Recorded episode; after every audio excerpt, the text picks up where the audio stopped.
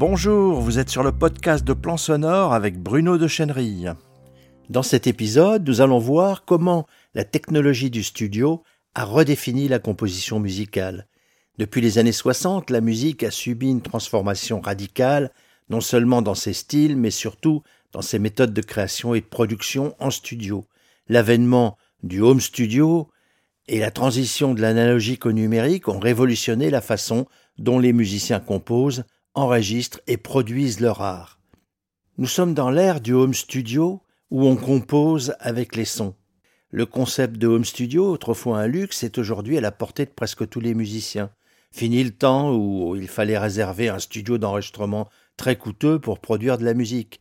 À présent, un ordinateur, quelques logiciels, de bonnes idées et une formation minimale suffisent pour créer des chefs-d'œuvre les sons eux-mêmes sont devenus une source d'inspiration infinie, permettant aux artistes d'explorer des territoires musicaux inconnus. Ce qui n'empêche pas parfois de finaliser et masteriser euh, naturellement une production dans un studio professionnel.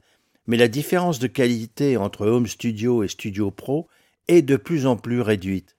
Alors la théorie musicale elle-même est en train de passer à l'arrière-plan, dans ce nouvel univers musical, la théorie traditionnelle, c'est-à-dire le, solfège et l'harmonie, bien que toujours très utile, n'est plus un prérequis indispensable.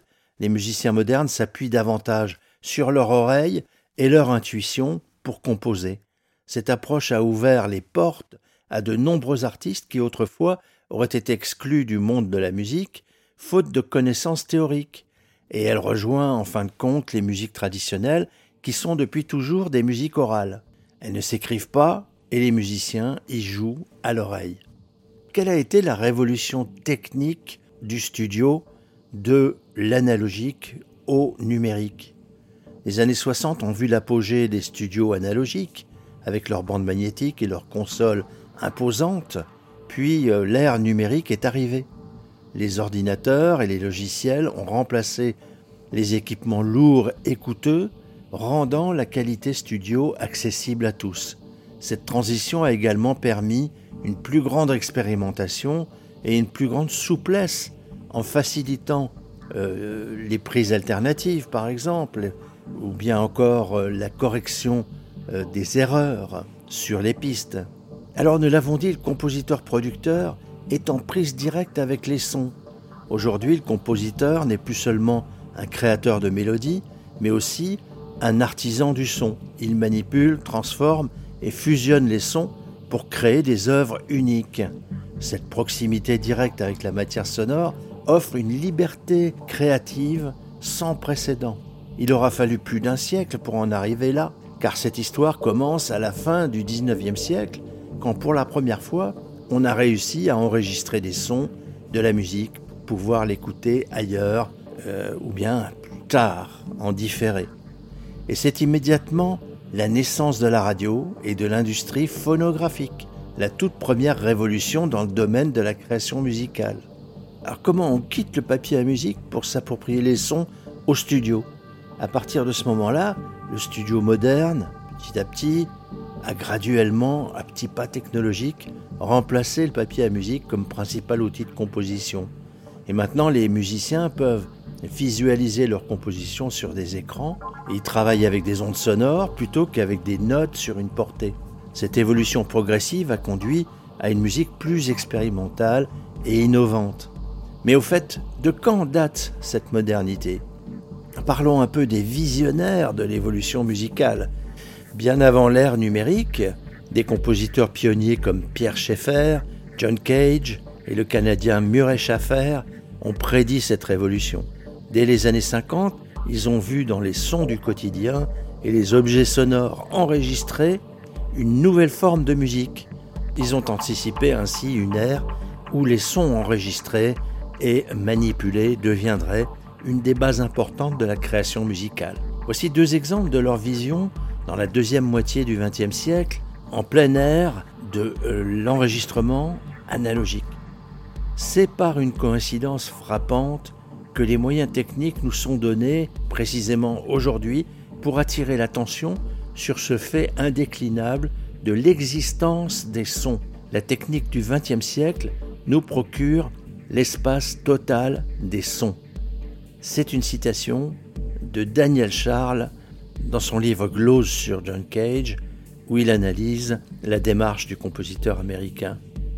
Une autre citation, Tout son est aujourd'hui en permanence susceptible d'entrer dans le domaine de la musique. Le nouvel orchestre, c'est l'univers acoustique. Là, c'est Murray Schaffer, compositeur canadien, euh, qui a écrit Le paysage sonore. Encore plus fort, le français Pierre Schaeffer inventait à la fin des années 40 la musique concrète et théorisait la position et la méthode du compositeur expérimental dans son studio. Il enregistre un son, l'écoute, le modifie, l'écoute à nouveau pour en faire plusieurs versions et commence à composer avec ces sons, sans avoir d'idées théoriques préconçues, en alternant écoute et création. C'est la méthode expérimentale qui s'appuie sur l'écoute réduite. Voyons maintenant l'évolution des années 60 aux années 80. À la fin des années 60, plusieurs albums pop sortent qui vont euh, repousser les limites des expérimentations dans les studios professionnels analogiques de l'époque. Ce sont les trois premiers concept albums de pop music, tous les trois inspirés par l'écoute des compositeurs expérimentaux contemporains, Karl-Heinz Stockhausen, John Cage et Luciano Berio, et notamment par l'écoute des pionniers de la musique concrète française, Pierre-Henry et Pierre Schaeffer. Premier album, Freak Out, des Mothers of Invention, Pet Sounds des Beach Boys et Sgt. Pepper's Lonely Hearts Club Band des Beatles, ce dernier lui-même très fortement inspiré par les deux premiers albums.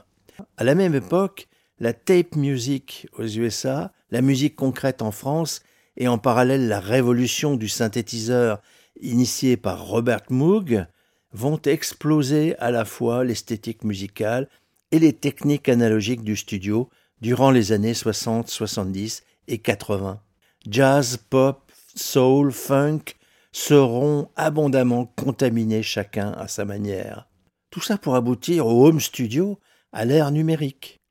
Les technologies actuelles permettent d'enregistrer des sons avec une qualité exceptionnelle, d'utiliser des instruments virtuels presque indiscernables des vrais, et d'appliquer des effets numériques sophistiqués. Ces outils ont non seulement simplifié le processus de production, mais ils ont aussi ouvert la voie à des genres musicaux entièrement nouveaux. Dès les années 80 et 90, la techno, la house, l'électro, le hip-hop, tous les sous-genres dérivés et toutes les combinaisons possibles avec d'autres genres comme le jazz, la pop, le funk, toutes ces musiques sont apparues grâce aux expérimentations et productions musicales analogiques de ces décennies. Mais aussi, elles seront amplifiées considérablement par le passage progressif aux techniques digitales. Elles-mêmes se sublimeront petit à petit au fur et à mesure des progrès de l'informatique dans le home studio à la portée de tous les créateurs.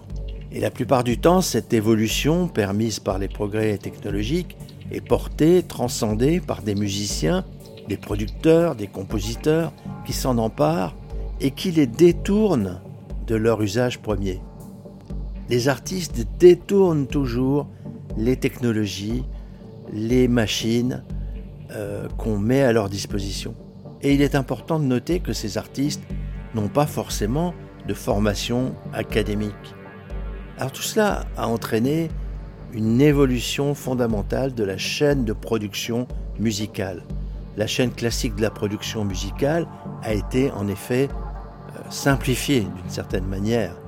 Auparavant, composer, enregistrer, mixer et masteriser étaient des étapes distinctes, souvent réalisées par différents professionnels, pas forcément toujours les mêmes, et dans différents studios spécialisés. Aujourd'hui, un seul individu peut très souvent gérer l'ensemble de ce processus de production chez lui, dans son home studio, en en réduisant les coûts et les délais de production, à tel point même que ces différentes étapes tendent de plus en plus à s'interpénétrer temporellement dans le processus créatif, où on peut les mélanger continuellement. On avance au gré de la découverte de nouveaux sons qui génèrent de nouvelles idées, et ainsi de suite, la composition prend forme au fur et à mesure et au cœur même du studio. On rejoint ainsi le concept de musique expérimentale pratiqué et théorisé par Pierre Schaeffer dès les années 50 et dont nous avons parlé juste avant. En fait, ce n'est pas tellement étonnant tant il a continué de se développer tout au long de la deuxième moitié du XXe siècle. Force est de constater que cette méthode expérimentale a maintenant également contaminé à peu près la totalité des créations musicales dans les différents styles, même les plus commerciaux et euh, les plus grands publics. Le danger de cette méthode de création en studio devient alors de se perdre dans les sons, d'errer sans fin, et c'est alors qu'il faut de solides méthodes de travail, des procédés de création et des connaissances techniques nécessaires pour aboutir au résultat final. Pour conclure, disons que l'évolution de la production musicale depuis les années 60 est une histoire fascinante de progrès technologiques et de changements créatifs. Elle l'est encore plus lorsque l'on remonte à la fin du 19e siècle avec la révolution de l'enregistrement sonore. Après bien des évolutions technologiques tout au long du XXe siècle, les compositeurs et les producteurs disposent désormais d'outils abordables, très sophistiqués et puissants pour créer et réaliser des musiques nouvelles chez eux dans leur home studio. Alors que nous réserve l'avenir? Les nouvelles tendances technologiques suggèrent une ère encore plus passionnante, mais toujours plus incertaine pour la musique, où les barrières entre le créateur et la création continuent de s'effondrer. L'intelligence artificielle, l'IA, va encore rebattre une nouvelle fois les cartes de la création musicale. À n'en pas douter, elle va le faire. Vous êtes sur le podcast audio de Plan Sonore. Il est disponible sur iTunes, Stitcher, SoundCloud, Spotify, bref, sur la plupart de vos applications de podcast, Podcast Addict, Apple Podcast et Google Podcast. Et bien sûr sur notre site plansonore.fr. Si cette diffusion vous a plu, likez, partagez-la avec vos amis sur les réseaux sociaux, abonnez-vous. Si vous voulez être tenu informé de toutes les parutions, inscrivez-vous sur le blog. Et à bientôt sur plansonore.fr.